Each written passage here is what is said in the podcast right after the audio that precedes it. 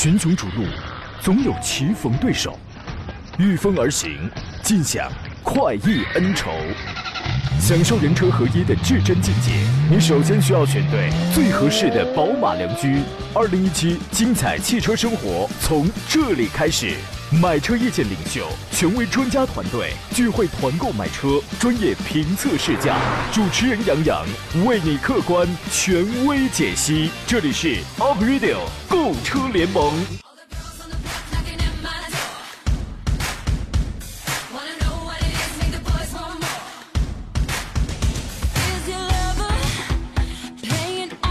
来吧，诸位，新的一周开始了，欢迎在星期一的上午时间收听山东交通广播 Aprilio 购车联盟，我是杨洋，在济南问候全省的汽车人朋友。周末呢，回青岛吹了两天三十六七八度的这个海风，我神清气爽，我又回来了。第四十一期的杨洋看车团呢，昨天中午在美丽的青岛胶州顺和源汽车销售公司完美的落下了帷幕。无论是从活动的品质啊，还有参与听众的人数、满意成交的数量和听众的满意度等等各个方面，我们都收获了最大的喜悦。昨天现场的人头攒动，可能很多朋友也看到我发的这个朋友圈，有我有我微信的朋友应该看到了。然后呢，还有这个微博人头攒动。天气那么热，来自全省各地的听众三百多口子人齐聚在青岛胶州的盛汇源汽车，有东营的、潍坊的、临沂的、本地的本地土著，好多啊。我们通知的那个签到时间其实是上午十点，但早晨九点等我到店里的时候，就已经有几十位听众，人家提前就都到了。然后呢，我见到了以老朋友孙明远为代表的好多热情的新老听众，非常感动，真的让我为之感动。活动还没开始，价格还没公布，这个很奇怪的事儿它就出现了。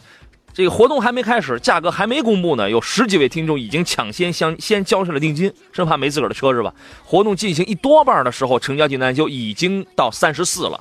所以说，在这次活动当中，我们一如既往的，除了让大家享受到本次活动最大的购车优惠之外，专家冯安老师啊，还现场。给各位来讲解了这个库存车你应该注意些什么事项，手续办理上应该注意什么，磨合期你应该注意什么事项，我觉得非常关键，非常有用。另外呢，我们还给各位精心准备了这个签到礼啊、抽奖礼、现场微信喊红包礼啊，还有购车礼。每一个人，无论你买没买车，无论你到了你是怎么样，到了现场你都是满载而归。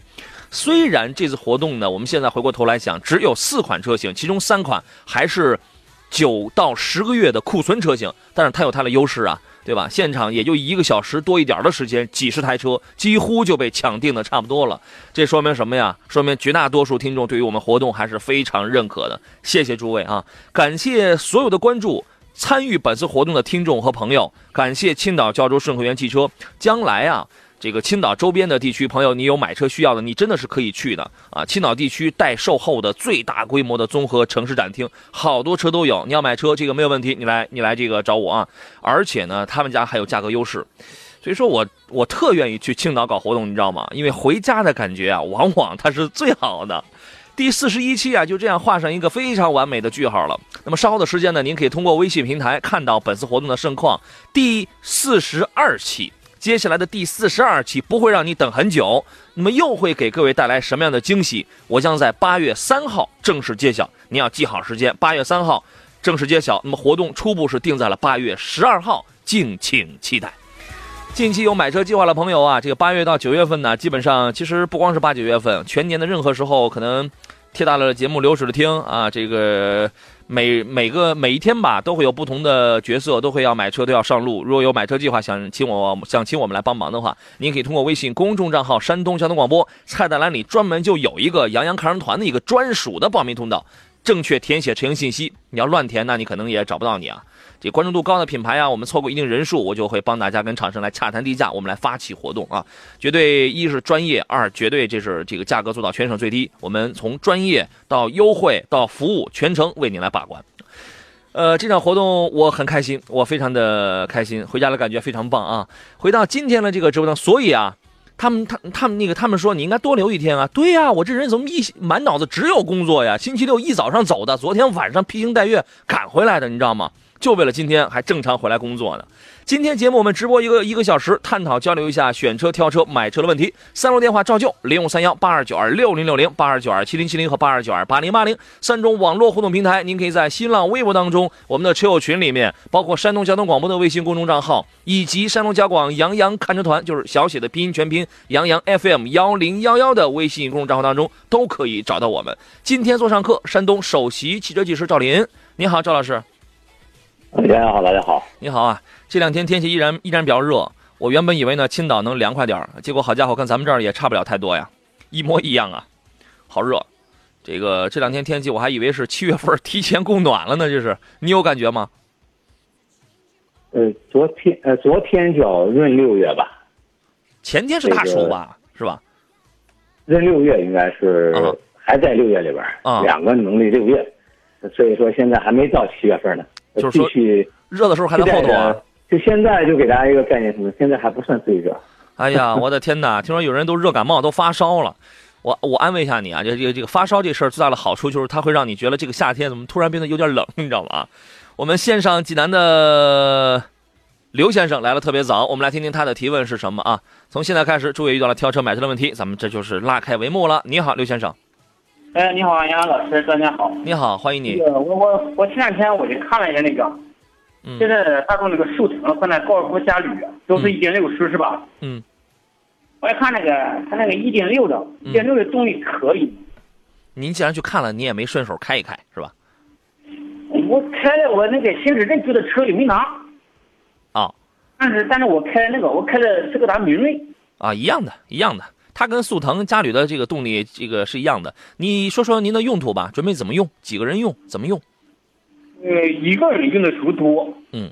但是我在想一个空间大一点。我现在我以前跟你打的，我现在开这个博奇博奇锐。嗯。我开了一下那个明锐，给我的感觉啊，很不怎么地。嗯。它那个动力跟我现在这个普奇锐差不多。嗯。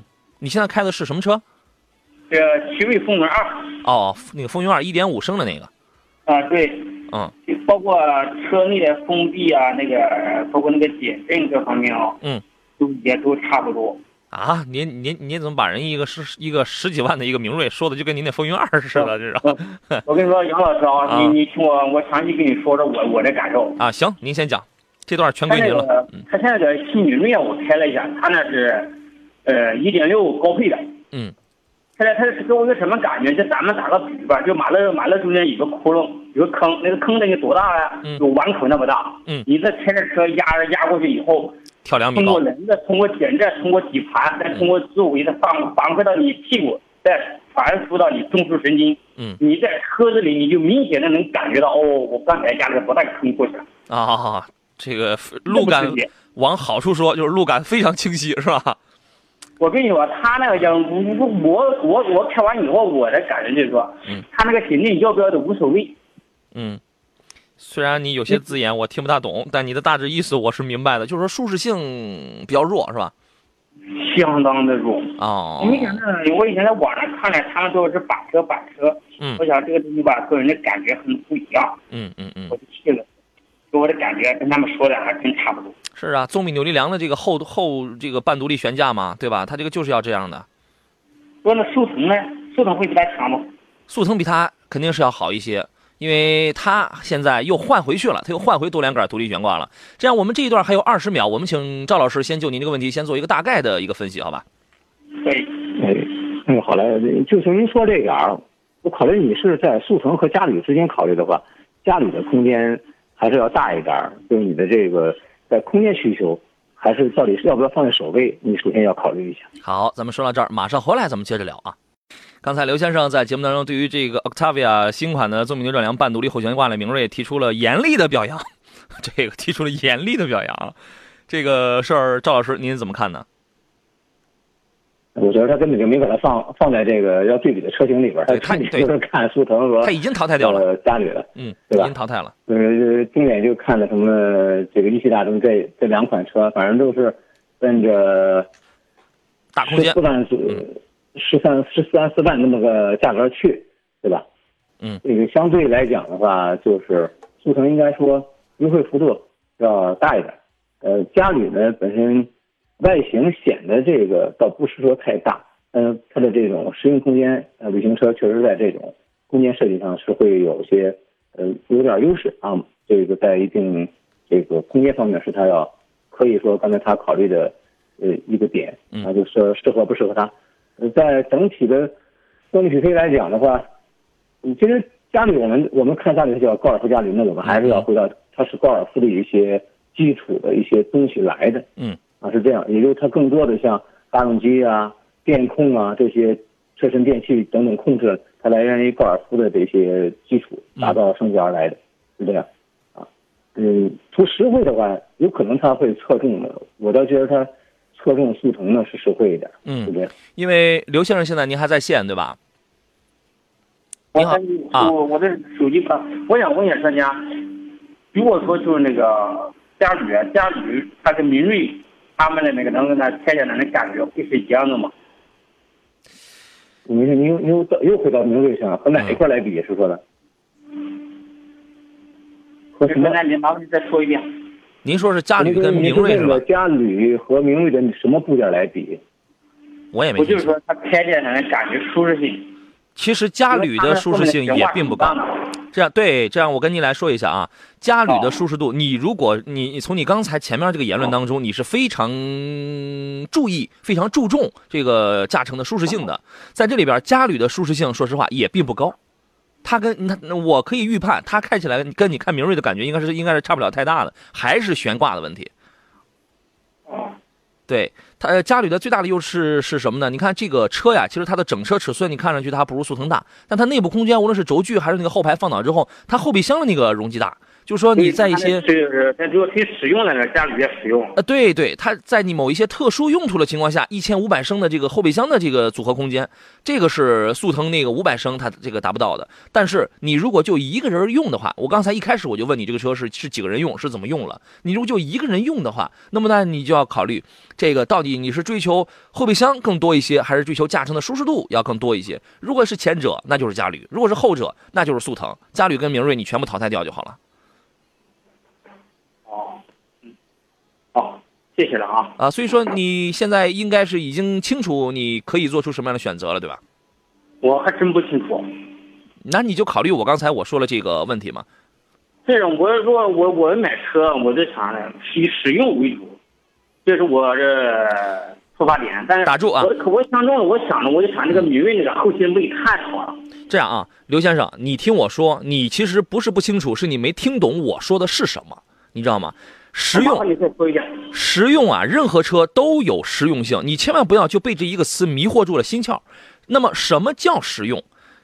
对于你第一种情况来说，大空间这个叫实用，因为你经常会拉人，经常会拉东西，这个是实用的一个方面。那么你需要的是是嘉旅，它的乘坐跟驾乘的舒适性不如速腾，这是因为它硬件决定的。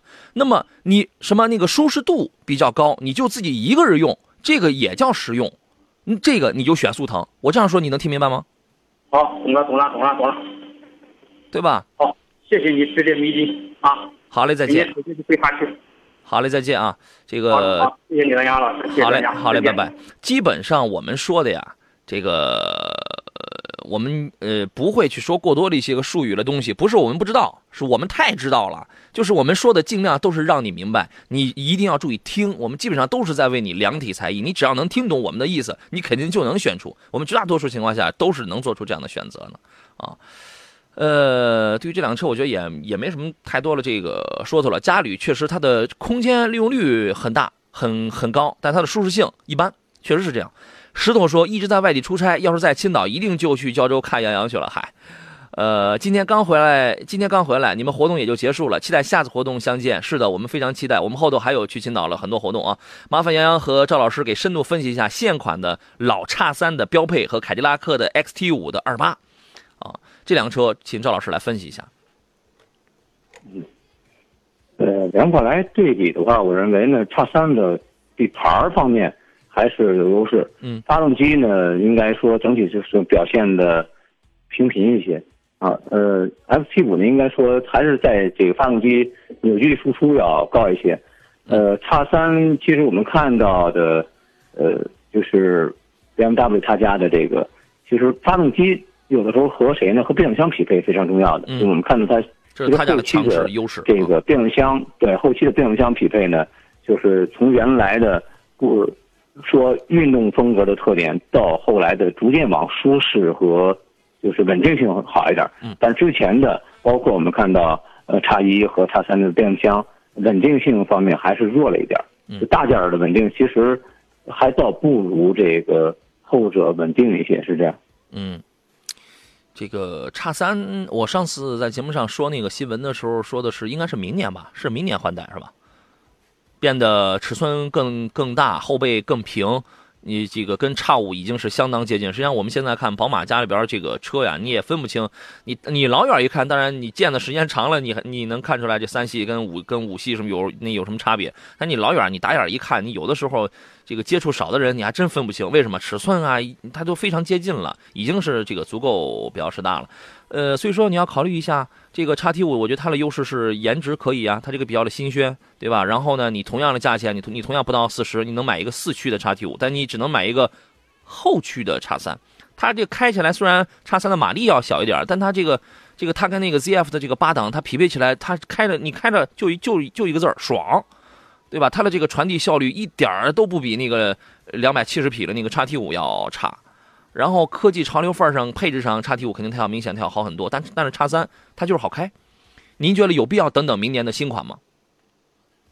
呃，从很难讲，就是有一点呢，看叉一的更新，其实我们能看到它所谓的减配也好，或者说呃调整也好，改改成全前驱，也是一个中国特供版的一个改版。嗯。另外呢，也是结合刚才我说的，就是所谓的索 F 变速箱改成这个 i 型变速箱。啊，这种合作呢，其实借鉴，我认为实际表现出来它是这个稳定的。嗯，就是一是它可能从降到底成本降低多少，我不好衡量，因为咱不知道采购价格。嗯，但是从稳定性表现来讲是要好的，就是说原来的确实不如现阶段的这个变速箱稳定。嗯嗯。呃，第二呢，就是刚才空间大小，你确实说它又在变了啊。呃，这确实肯定会显大一些，让它更接近一点，因为差异都很大了。这再往上走肯定很，再往叉三再提升一下没问题。嗯，呃，其实刚呃有一点呢，我我会担心的是什么呀？就是动力总成会会降低，逐渐会降低。嗯，就是不会有大功率、大排量的车型逐渐往上走，而是更多的有可能走的还是小排量、小功率。对，在节能减排这一块做贡献吧，是这样。是。然后他说：“杨，你觉得老款的叉三性价比怎么样？”说实话，我觉得现在叉三的性价比真的，嗯，不算是太高吧，但是也它也是挺高的了。也是挺高的啊！你结合考虑一下，我们刚才给出了这些个建议啊。清欢说：“来，诸位遇到了挑车买车的问题，您可以继续在十一到十二点这一个小时时间之内，通过电话零五三幺八二九二六零六零八二九二七零七零或八零八零直接打电话跟我们交流，或者是发微信、发微博、发 QQ 啊，我全部都可以收得到啊。”呃，清欢说：“洋洋，你昨天有没有穿你的名牌 T 恤啊？什么中国电信啊，什么什么的啊？”哦，他说你没有穿这个，所以热。我昨天去了，你还记得吗？嗨，本来我是不记得，但你要你要你要这样一说，我就记得了。你还是这个上台还找我合影了嘛？完了之后你还特别还提了这个梗是吧？老听众，老听众，这是我原来我在节目上这个说过的话，谢谢谢谢。所以我昨天这个真的就是带给我一个很大的感动，是现场见到了好多的这个老听众，我觉得这个这个特别的感动。呃，有的时候呢，我们是既熟悉又陌生的朋友啊，真的是既熟悉又陌生的朋友，很多年没有，就是有熟悉而又陌生的朋友带给你一些感动了，我觉得这个是很难得的事情，谢谢诸位啊。呃，还有朋友，这是平安师傅说，杨洋昨天车卖的怎么样啊？这个非常不错呀。刚才我已经说了，活动还没有开始，有朋友已经有十十几位，我就忘了。因为因为昨天我真的算是最忙的啊，这个现现场什么都得管，什么都得管。这个，然后那个活动还没开始，有十几位抢先先交了定金，因为害怕可能要提不到车什么的。然后呢，活动进行一多半的时候，我搂了一眼，大概那个订单数是是三十四。然后活动结束之后，反正因为昨天的车本除了卡威之外，本身就只有十五加、十五台朗逸、十五台帕萨特、五五十台迈腾。我估计迈腾应该还是能升几台的。然后呢，其他的朗逸跟帕萨特早早的就都就都没有了。所以说，应该是几十台车，可能还能剩个几台啊。所以说，这个昨天这说明什么？大家对我们的活动还是认可，对车型，呃，大家也都知根知底儿。对，尤其对于价格、对于政策，还是绝大多数朋友这个还是满意的啊。问什么价格呀？这个就不能告诉你了。灰太狼说，前段时间团购的是雅阁几代啊？七八万的库存车，这个不是我搞的，我没有啊，这个没有，请各位注意甄别，注意甄别啊。呃，骑猪去兜风说，杨仔能给你解析一下全新的创酷啊，Trucks 创酷这个车怎么样啊？我们请赵老师来说一下吧。嗯，创酷，时尚，嗯，小钢炮，嗯，是吧？嗯，这我觉得就买它，应该说就是奔着灵活、动力好，嗯，这种观点来买的人会多一点啊。不过其实也有一点呢，维修这车挺贵的啊，是吗？这点不，你能举例说明吗？哦，是创酷不是上酷是吧？啊，创酷。创酷啊啊！我理解错了。我还一想，一个创酷能多贵啊？这是维修啊，吓我一跳啊！啊啊！我理解成上酷了。呃呃呃，应该说，这个小型 SUV 里边比较早的出来的车型是啊，比较早的出来车型。呃，有有些人最初一点四 T 认为它的油耗会比较高，嗯，呃，因为周围正好是也有很多呃比较早的同事会体验的，因为正好有些店就在这儿嘛，所以买了一些这种。开始先期的车型，价位呃油耗基本上还能控制在个位数，嗯，啊这个能能控在个，这我认为呢就算是比较欣喜，嗯，对不对，啊能控在个位数算是比较欣喜，就是超两位数我觉得也是正常，嗯，可以理解，啊至少我觉得比这个别克的昂克拉，那个我觉得要实际上来讲要在它的后排空间设计各方面要其实要实用一点，嗯。因为因为雪佛兰的创酷跟昂克拉同平台，但雪佛兰的定位一直要比昂克拉要低一些，所以它就要便宜了啊。对，它便宜一些，然后它其实里边人性化设计呢，我觉得也也要好，也要也要好一点。嗯，是这样。好，做的要大一点嘛，是这样。好，我们暂时先嗯，好的，我们暂时先说到这里啊。半点广告回来之后，咱们接着聊。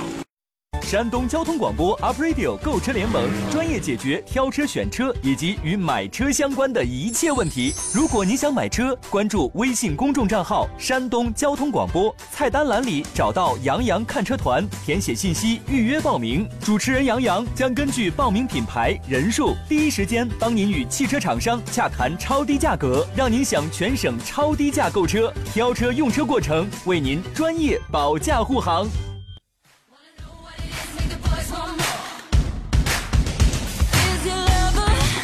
来，诸位，我是杨洋，这里依然是你非常熟悉的十一点到十二点直播的 Aprilio 购物车联盟。我们解决专业的挑车买车问题，有问题各位可以通过电话零五三幺八二九二六零六零，我们的直播电话零五三幺八二九二七零七零，直接跟我来交流。另外呢，您还可以通过我的新浪微博啊，还有我们的微信公众账号，尤其这个微信微信公众账号有买车的朋友，您还可以找到杨康团的报名通道啊，直接来来填写这个车辆团购的信息啊。您还可以通过我们的车友群，都可以好多种方式，你都可以找到我呢啊。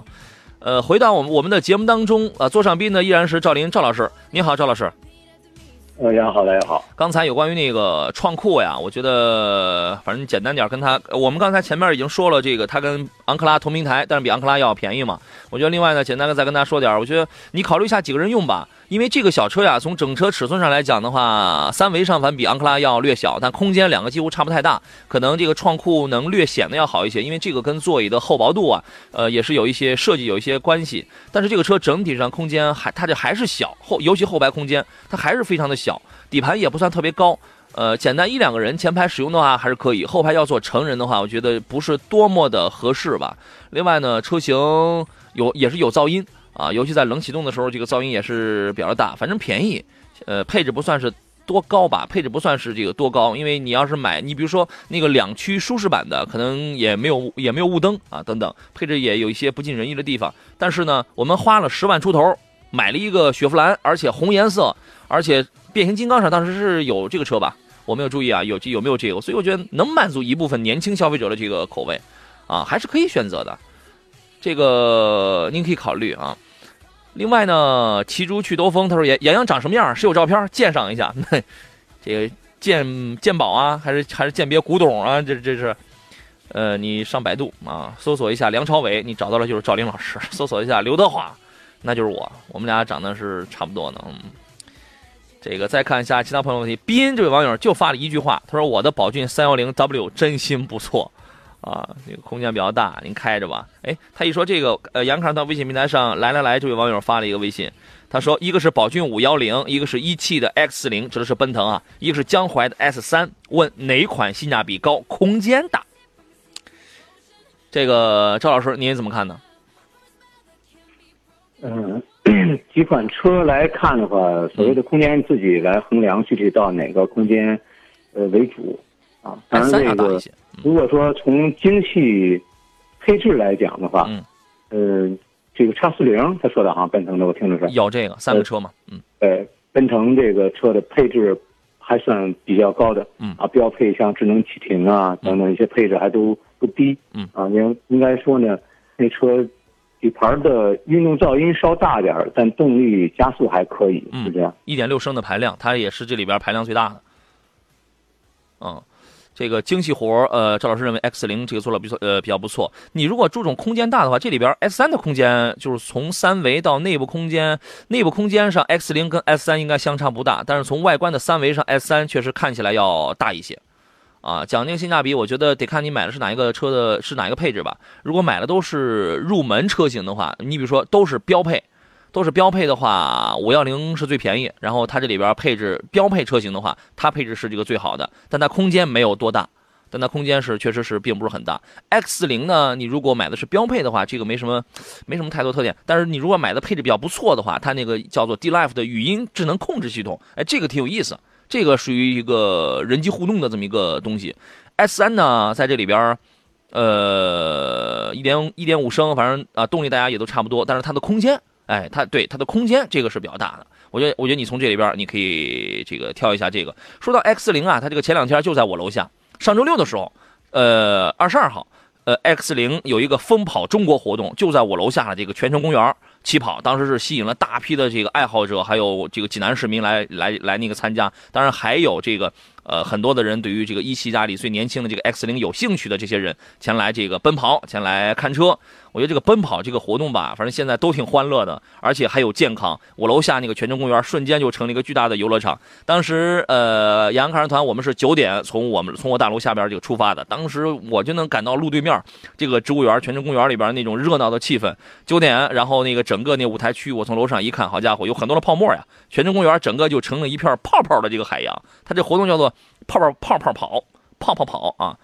所以说，呃，奔腾呢现在比较热销的 X 八零，然后又新出了这个 X 四零，X 四零主要是卖给年轻人的这么一个产品，一款年轻的产品。如果你挑到比较好的这个价格、比较好的配置的话，它那个 D Life 的智能语音控制系统确实能够给你带来很多的一些个欢乐。我觉得年轻的车辆跟这个健康、绿色、环保的奔跑的这个运动结合在一处的话，这个活动营销做的还是。啊，比较成功的，还是一个非常不错的啊。呃，宝宝的问题是：杨你好，自吸加手自一体，请给我推荐一款车，我家用，注重操控、空间、经济。谢了，杨洋。你看你说的是多么的清楚啊！自吸加手自一体，包括后边的条件都很清晰。你唯独你就没有说价位。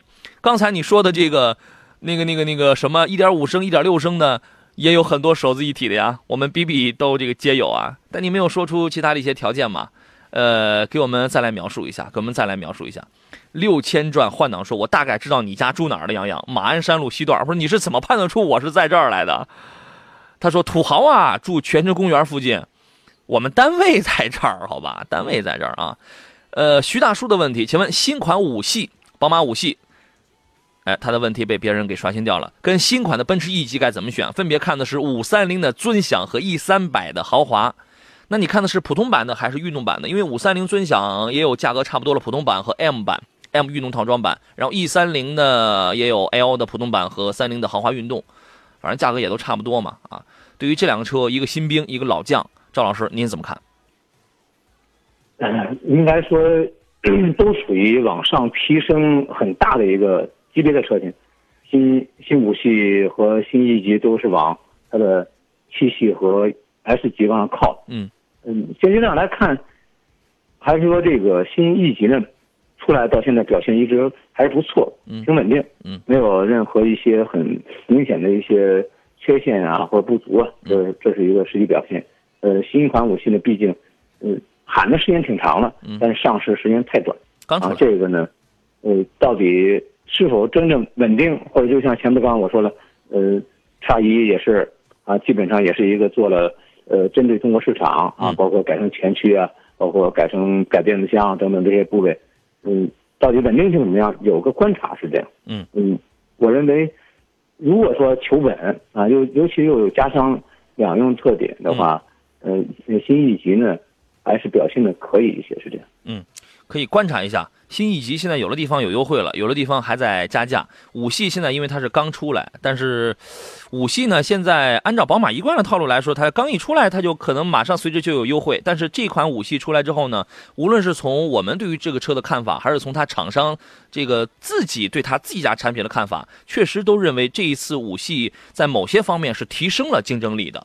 啊，那么既然这样的话，它会不会在短期之内有价格优惠呢？我觉得这个也没法说，这个也不好说。呃，五三零呢，这次再次加大了，这个好家伙，比那个 E 级比 E 三百还要再长，大概大概两公分吧。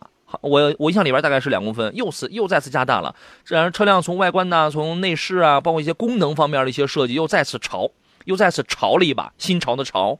呃，也年轻态，所以我觉得大家去开一开吧，大家去开去感受一下这个五三零，乘坐一下。这次提升对五系而言提升最大的一点，其他的什么颜值什么马，当然它马力也是提升，现在提升到两百五十二了吧？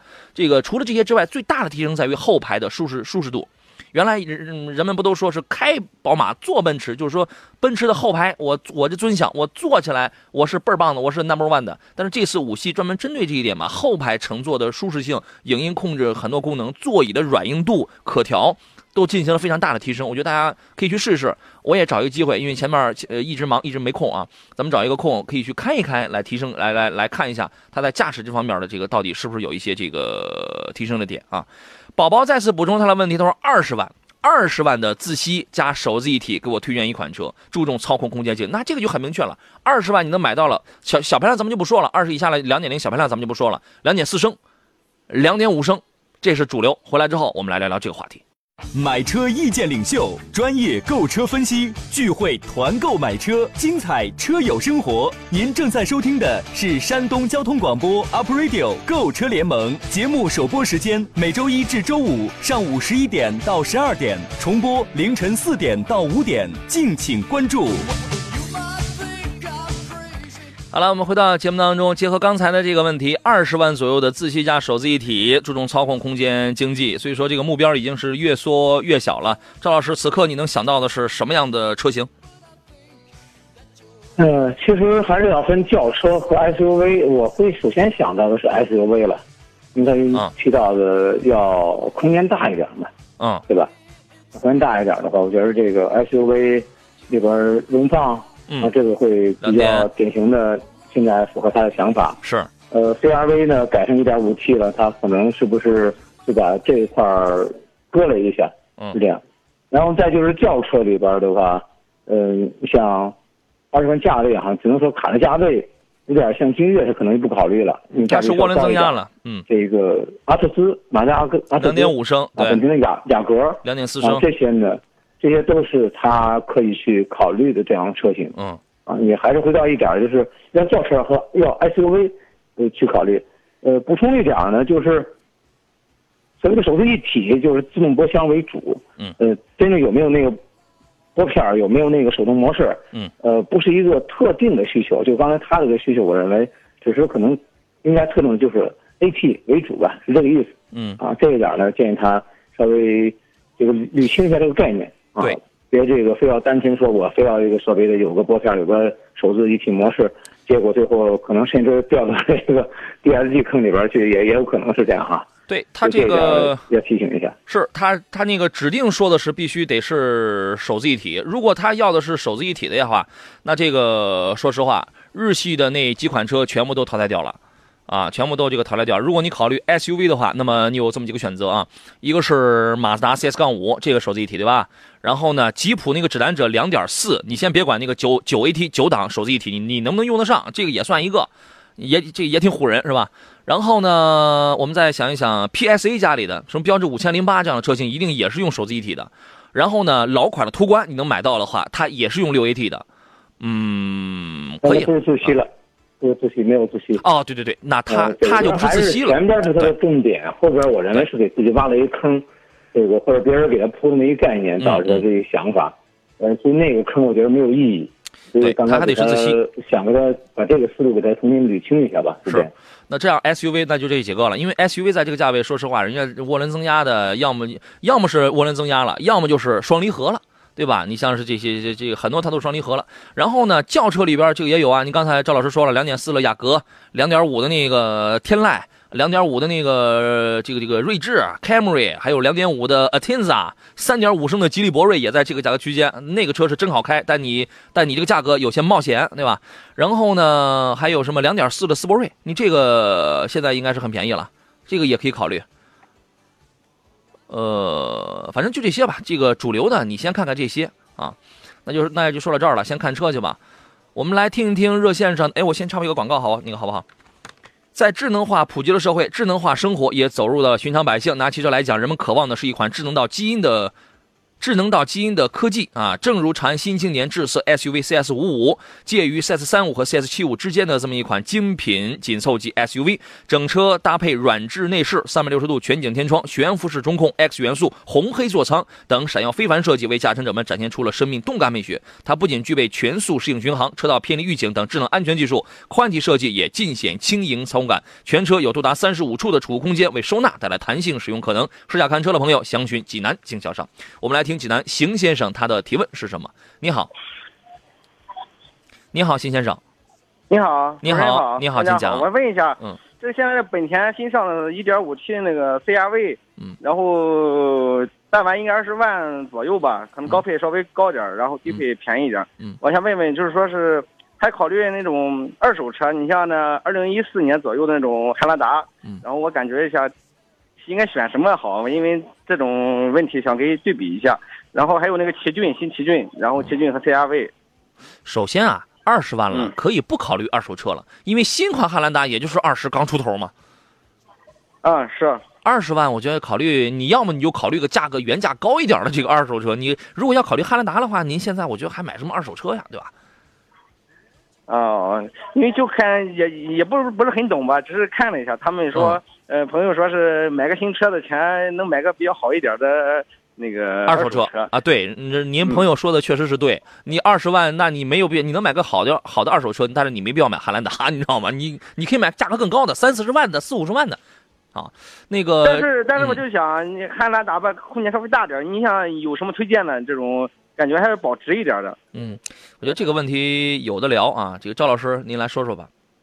呃，首先还是说到你去选二手车和新车哈，就是你的需求到底是什么？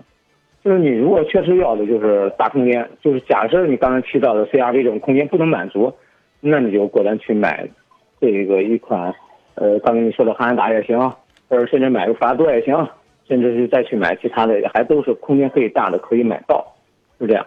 但是它的稳定性和后期的这个，所谓的刚才你说保值，这是不好衡量的。但是它肯定会比新车要保值，但是往往你买不着一个非常，呃，就是车况，这不如你一个新车拿来用来的更顺心舒适一些，是这样。这点你自己来衡量，你到底是怎么来考虑？那那那这个一点五 T 的这个还本田 CRV CRV 怎么样？啊，那就那就其实这样，就回答一点呢，就是说你能接受 CRV 这样的空间，对吧？嗯、呃，对，主要目呃一开始就看的是它，然后就是说是也比较犹豫吧，就想咨询一下了。嗯嗯，是。还有看到一个奇骏嘛，这样那个那个奇骏，还有一个奇骏，奇骏、嗯、他们说奇骏没有这个 CRV 保值，嗯、然后就最后想一下这个 CRV。这都是几年前的观点啦。因为 CRV 出来的最早，嗯，嗯，从这从你刚说一点呢，我认为像 CRV 确实一直做的哈，还是都比较稳定，呃，保值性也不错，开车保值性不错。呃，这款毕竟是新上来的车，它本田家做的车就是它不会做一个同时新旧老都卖，然后呢把价格定高，它直接把价位新款你看定价位也是比较合理的，能够一下到一个正常的一个价位，也不是虚高一些。就现在你买，我觉得再过上一年半载也不会差出个万把块钱来。我认为这是你考虑的一个保值性的一个点，就是啊，相对还是保值的。另外稳定性呢，我认为一点五 T 也不是它第一个刚用了，在冠道呃这个 URV 上面已经开始用了，表现的没有出现，出现没有表现出问题来，还看着还可以啊。也就是说给它用上呢，带这个动力来讲，我认为你可以开呃开车感受一下啊，因为至少是它会省油，我认为这是一定它往这个呃小排量带增压做法的是，这是重点考虑的一个方向，对不对？行行行，那就 CRV 应该应该性价比还不错哈。前前提是是比较经典的车型，前提是你得看一下你那儿加不加价。在目前是不加价，问了一下。那可以，因为因为因为你因为你的预算决定了，你二十万以下，你的预算决定了，你只能是一点五 T 的 CRV 或者是一呃两点零升的这个奇骏，啊，所以说从颜值和新鲜度上去讲，CRV 占据了优势，但是一点五 T 的 CRV 呢？呃，我建议你也你也可以观察一下，啊，因为这个我之前节目我们也说到过了，一它有可能会是加价，OK，你现在已经否定掉了，你那儿它是不加价了。二呢，这个 1.5T 的动力数值是调调教了，是是这个非常好，我相信本田家的调教应该也没什么太大问题。但是后期缸内直喷的这个积碳可能也会让你再多花点费用，从也那也就是说从使用费用上，奇骏的2.0它是要省，但是这个车开起来应该是不过瘾，各各你得有舍有得。嗯嗯嗯，考虑一开始考虑汉兰达，就感觉他们说空间大，但是油耗会高，然后就是一直在犹豫，就是想咨询一下你们了。你那二十万真没必要买一个二手汉兰达了，真没必要。你添点钱，你都可以买新车汉兰达了。是，但是不新车，你像汉兰达办下来也不也二十二十六七万、二十七八万以上了吗？嗯啊，肯定会有了，肯定会是有一个，也有也回到一点了。我觉得刚才你这空间并没有说大到要非要买汉兰达那个地步。你买一个 CRV 够用的话，你还真就可以买它一个小排带增压，然后燃油经济性确实会省一点，你买的这个价位也会省一些，可以这样考虑。嗯，行行，谢谢哈。好嘞，到这儿啊，拜拜。嗯，拜拜。呃，骑猪去兜风说听杨洋的声音觉得有点高富帅的感觉。嗨，我矮矬穷，这个你听错了，耳朵有的时候是会骗人的啊。这个你听着大白还以为是位大美女呢，你你更错了啊！不要意淫，不要被被不要被欺骗。哦，这个 Mister 说十五到二十万以下的 SUV 合资品牌了，请帮我选一下。十五到二十以下的，十五到二十万之间啊，韩日法、德系老款，韩日韩日法德，然后还有几个国产的三个国产大号，呃，哈弗的、长安的、九呃那个九五，还有传还有传奇的。啊，你就记住这个，您您自个儿你去挑一挑，这个非常明确啊，不用什么车，就是还得跟你说是是什么牌子，因为你自个儿你去研究一下，这个对你来说也有也有好处。清风明月说，能点评一下途观 L 上市以后的市场表现吗？上市以后，这个还是万人空巷，依然万人空巷，有没有太多的小毛病？目前没有没有什么太多小毛病。七档双离合到底怎么样？这个七档双离合已经不再是原来的 DQ 二百的那个七档干式了，已经换成了 DQ 三八零的这个七档湿式双离合了。从结构上，它就是要好很多了。舒适性怎么样？家用为主。我觉得这个车啊，只要有一定的这个机会，让你能够能够便宜、能够优惠的话，你可以买就好了。赵老师觉得呢？应该就是。更硕大一点，外形呢更亮丽一点，毕竟要改款。它这个呢就属于途观升级版，就途观途观又不不停，这个途观 L 还得卖，其实就是一个升级嘛。然后把价格呢稍微调教的高了一点。呃，刚才说的优惠呢，因为前两天刚有一个朋友买了一个这个车，嗯啊，这个我大概还对价格还有点了解，应该看着现在看着还行吧，是这样。是想买途观 L 的朋友，等待杨洋看车团八月下旬。等我啊，等我节目里发布通知。好了，今天节目就要到这儿了，感谢赵林老师来做客，咱们下回再见。好的，再会。感谢电幕前的诸位，我是杨洋，明天中午十一点我们准时再约。